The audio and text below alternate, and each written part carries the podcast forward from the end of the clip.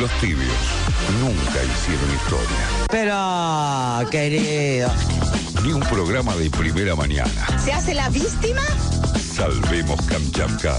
Estuvimos, estamos, estaremos. We have some bad hombres here and we're gonna get them out.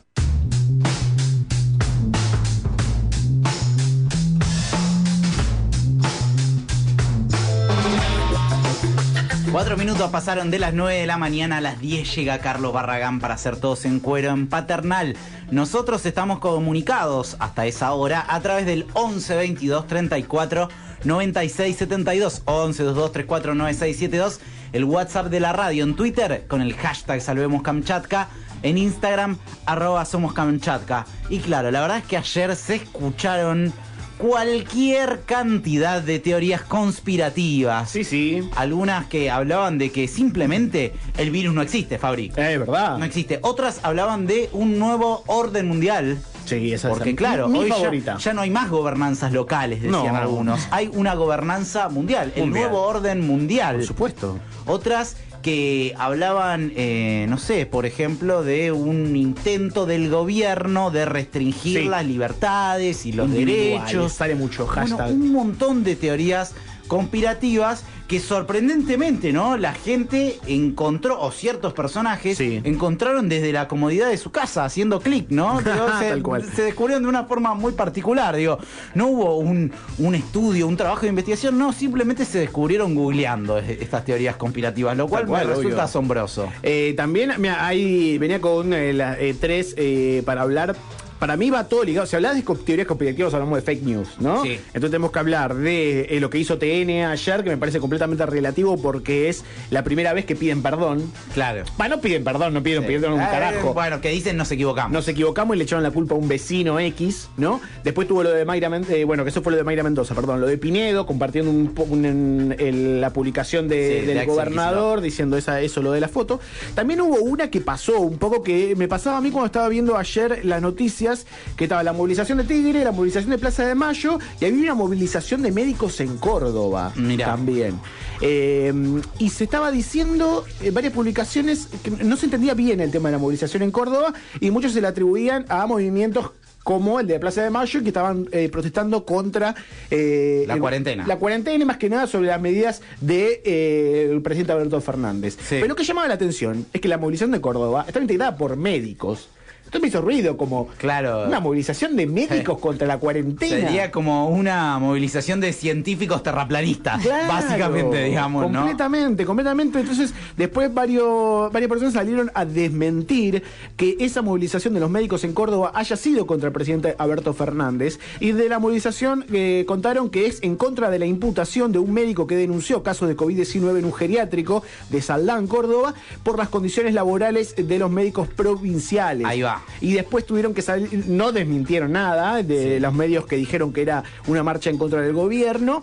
Eh, simplemente se borraron varios tweets, pero se empezó a mover esa, esa, esa fake news en todo este quilombo que fue las movilizaciones de ayer. Pero me parece completamente relativo porque muchas personas se comieron que esa movilización de médicos era en contra de la cuarentena. O sea, Claro. es un caso eh, eh, delirante. Sí, sí, una movilización de infectólogos antivacunas, sería Claro, no, es básicamente. increíble. Es increíble y me parece también eh, muy, muy acertado para hablar de teorías conspirativas. A ver, vamos a ponernos un poquito en contexto. En el año 2018. 2018, YouTube tuvo que modificar su algoritmo de recomendaciones para evitar la promoción de teorías conspirativas. Muchos le dicen que son el porno de Internet, ¿no? Las teorías conspirativas, porque eh, se empezaron a consumir de manera delirante durante muchos años y YouTube tuvo que hacer este, esta modificación. Eh, no, no es algo menor. YouTube es el segundo sitio con más tráfico del mundo después de Google, que tiene más de 30 millones de visitantes por día. Se conectan casi un tercio de las personas que se conectan a Internet en el mundo y se suben 300 horas de video por minuto. Esa aplicación con todos estos números tuvo que modificar para que nosotros dejemos de ver videos sobre, no sé, que mm, no Sí, se me ocurre ningún- que Paul que- McCartney murió y- muerto, y, estamos viendo un doble Sí, canadiense. O que el Ali Espósito es Illuminati, ¿no? Sí, sí, Eh, por eso tuvo que modificar la, eh, la- su algoritmo la- una de las páginas más vistas del mundo. Si filtras en YouTube eh, por las palabras, teorías y conspirativas en inglés, el video más visto tiene 38 millones de reproducciones. Para darnos una idea de cómo se consumen esto. Y, después si uno analiza un poquito lo de cómo se conforma una teoría conspirativa, siempre encuentra esto. La de ayer era el orden mundial, ¿no? O los poderes externos. Por ejemplo, un cartel decía, estamos ante una dictadura, en mayúsculas, dirigida por, comillas, poderes externos, comillas. Con dos, dos comillas en cada lado, viste que todo, Sí, siempre la general las personas que manejan esta teoría se escriben como el orto encima. Eh, teoría conspirativa para el Estado, un títere, un títere, perdón, de ellos. Siempre en las teorías conspirativas hay un ellos, hay un, un, un poder superior que maneja las cosas sin que las sepamos. Desde el terraplanismo, que la NASA nos miente con la que la, la Tierra es redonda, desde, no sé, que Paul McCartney está muerto, cualquier teoría conspirativas habla de un poder superior que maneja eso, que maneja un ellos, como si fuera Lost esto, ¿no? Como Claro. si siempre... eh, y esto hace que nunca No se sabe muy bien quiénes son. Es que no se sabe. Ellos. Si se sabe que es que, que- quiénes son, se rompe el sistema. Claro, o sea, se rompe sí. la teoría conspirativa. Sí. Eh, O sea, le- la base es que vos no puedas comprobar. Y si no podés comprobarlo, Sí. podés decir cualquier cosa. Ayer había eh, mucho de eso, muy, muy abstracto todo, ¿no? De mirar a la obvio. Cámara y decir, ya no les tenemos más miedo, ya no les tenemos miedo. De- ¿A quién le hablan? ¿A quién?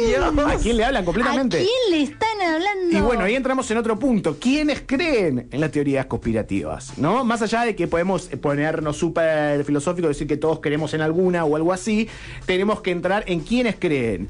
Eh, podemos decir que eh, un estudio decían, quienes tuvieron malas experiencias en la vida, quienes buscan una respuesta a la crisis exi- existencial y quienes buscan, sobre todo, esta es la más importante, quienes buscan un lugar de pertenencia. Claro. Alguien que Clave. los haga sentir eh, Clave. parte de algo. Esta idea de, cre- de, de saber algo que el resto de la humanidad no sabe y sentirse en un grupo que tiene ese saber, eh, nada, te, te da ese sentido de pertenencia, Por ¿no? eso también se forma casi como un sistema cultural, ¿no? Sí. Con un referente o un pensador o una imagen, una figura como Milei, no sé, para Claro. decir algo, alrededor de eso se crean grupos de WhatsApp, grupos o comunidades de Facebook, Sí. se generan videos, se generan actividades, en este caso Claro. tal vez virtuales, en donde se comparte un espacio, ¿no? Ahí va. para, pa- para la cuestión de la pertenencia, que Sí, es muy sí. importante para afiliar, para hacer crecer estos movimientos. Ahí vamos, eh, ahora en- ah, vamos a hacer un repasito medio histórico, por decir una manera, de cómo se genera eso, sobre todo en las redes sociales. Pero me parece que está bueno esto, entender eh, lo que nos deja de quienes creen en las teorías conspirativas, es que si crees en una teoría conspirativa, Sí. crees en todas las teorías conspirativas. Claro. ¿No? O sea, si vos crees, si, si, si fundamentás algo por decir que todos son teorías o que no hay, no hay una comprobación eh, veraz sobre algo Claro. o hay un poder superior que permanentemente nos miente y nunca vamos a poder saber quién es ese poder superior, vas a poder creer en cualquiera. Cualquier cosa puede ser verdad y cualquier Claro. cosa puede ser mentira. Todo es teoría, todo es Sí, abstracto, sí. todo es metafísico, ¿no? O sea, esta, esta cuestión de separar lo metafísico del- de, de- lo físico. O sea, no Claro. podemos. eh, se hablaba mucho, me acuerdo, Darío Stanreisberg hablaba de eso cuando se hablaba del aborto. No puedo hablar, de- o sea, para, le- para gobernar, no puedo hablar de cuestiones metafísicas como cuándo se inicia la vida. Sí, que son charlas que está buenísimo para Está tener buenísimo. un viernes a las Sí. 12 de la noche Por con Zoom. tus amigos, por Zoom iba a decir eso, por Zoom, cada uno con una copita de vino Pero sabe lo o que con hace, alguna o con alguna bebida espirituosa, claro, sí, tratando de que no haya superpoderes, supermagnates interfiriendo en tu conversación de Zoom. Completamente, pero bueno, eh, no se puede utilizar esa lógica para gobernar, porque No, no, claro. podemos gobernar en ese criterio. Bueno, podemos, el chabón era presidente, ¿no? No se puede gobernar en ese criterio porque necesita fundamentos para gobernar, ¿no? Eh, entonces, el- la, la pregunta está en cómo. ¿En qué punto esa lógica de las teorías conspirativas llega al sistema político, ¿no? Llega a la realidad política. Y acá vamos a hacer un repasito histórico sobre el caso más representativo de esto, que es Donald Trump. Nebuen mira con atención. Nebuen, nuestro operador técnico, mira con atención porque estas temáticas le interesan. Me gustaría, parece, ¿eh? en algún momento tenés que tirarme la Sí. cortina de X-Files, ¿no? Sí, ya la usamos, ya la usamos para los ovnis, Sí. pero bueno. eh, En algún a mí- momento a mí me puede encanta, llegar a entrar, A mí me bien. encanta. Eh, vamos a hablar de 4chan. 4chan es una, es una página, es un foro eh, que ya tiene varios, varios años, donde cada usuario sube una foto con un comentario y a partir de ahí se, llama- se arman thread, ¿no? Se llaman hilos, así como el hilo de, Sí. de- de Twitter. Bueno, pero lo que pasa con 4chan es que es anónimo y el contenido de- se archiva después de un tiempo. El éxito de cada post, es decir, la repercusión que tiene ese post y la cantidad de personas que interactúan con ese post, eh, determina cuánto tiempo va a pasar ese post en la página de inicio y a cuánta gente va a llegar. Una lógica muy parecida a la de Twitter, pero con un grado de anonimato bastante mayor, ¿no? Entonces acá... eh, entra, entra este sistema, ¿no? O sea, eh, necesitas generar impacto de alguna manera. Necesitas llegar a esas personas de alguna manera.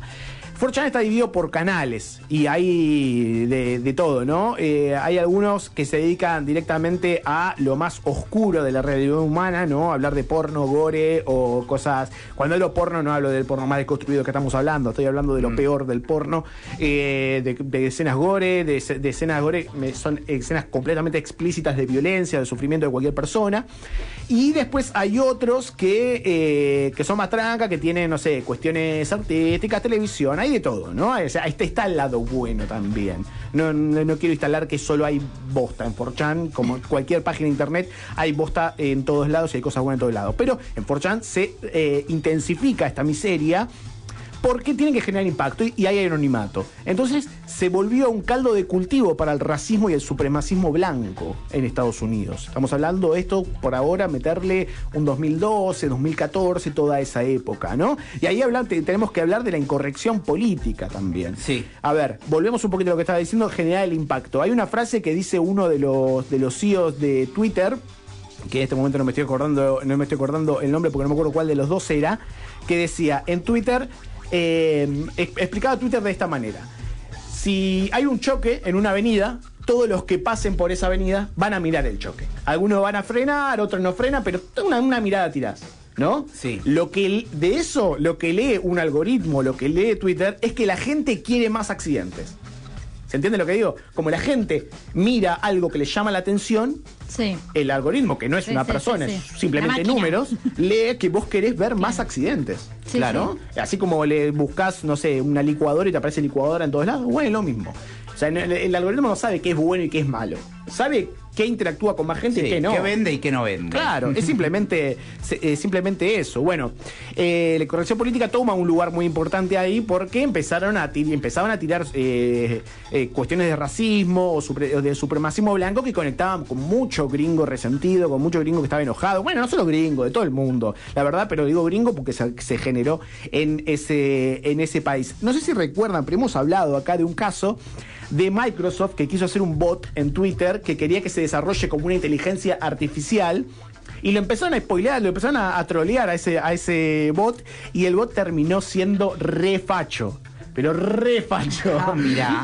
que era, eh, que iba a ser como un nuevo desafío para la realidad. Qué buen experimento, La eh. inteligencia artificial y el tipo terminó siendo horrible. Era una, una mujer, me acuerdo. Eh, o sea, está- tenía un personaje femenino, claramente no era una mujer porque no existía. Pero terminó siendo re facho.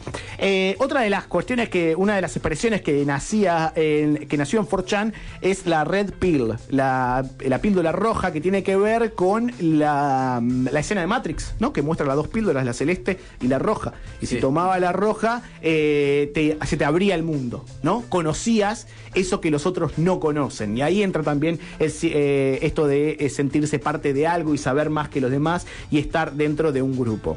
Hablamos de Elon Musk hace poco, el CEO de Tesla que se volvió bastante, bastante terraplanista también. Bueno, hace unos días publicó Take the Red Pill, toma la píldora roja, bardeando la cuarentena, bardeando la OMS, bardeando todo el sistema que está diciendo, a todo el sistema científico, ¿no? Pero bueno, me parecía interesante cómo, cómo eso fue creciendo y después, obviamente, en eh, las elecciones, Trump hizo que de ahí se conecte eh, toda una derecha que estaba perdida, que estaba extraviada, que se había generado ahí, porque también existe, existe el humor, ¿no? O sea, cuando no tenés límites para hacer humor, se empezaron a generar, eh, perdón, suena fuerte, pero se empezaron a generar un humor que era bueno, por decir de una manera. Era gracioso, por más que eh, su, eh, su sistema sea horrible. Los memes, todo nuestro sistema de memes nace de acá. Sí. ¿Eh? todo nuestro sistema de que nos cagamos de risa, hemos hecho con una meme, estuvo muy, estuvo muy bueno, todo el sistema de humor que nos manejamos todo el día, quizás eh, cada uno con, con su ideología y su modo, nació de 4chan. Porque 4chan estaba, quería, o sea, ahí se, se, se bardeaba, se bardeaba cualquier tipo de minoría, ¿no? Hasta, de hecho, se- se armó como una cierta religión por cómo el progresismo bardea la religión, bueno, estos dos sistemas de derecha fueron armando un grupito ahí. Para mí, es esto, es una derecha perdida, extraviada, sin ningún referente político e ideológico que encuentra asilo en estas corrientes negadoras. No son un sustento ideológico como podría ser eh, negar una dictadura militar, ¿no? Que te dice, ok, sos de derecha y negás el holocausto, negás eh, la dictadura militar en Latinoamérica, sino es el simple hecho de no asentarse una base, ¿no? De bardear el sistema científico y no asentarlo de alguna manera. Al no haber una verdad, toda verdad es posible. Y esto se basa. Por eso yo no lo veo preocupante en cuanto a un partido político, pero sí es un recurso que muchos partidos políticos de derecha van a utilizar.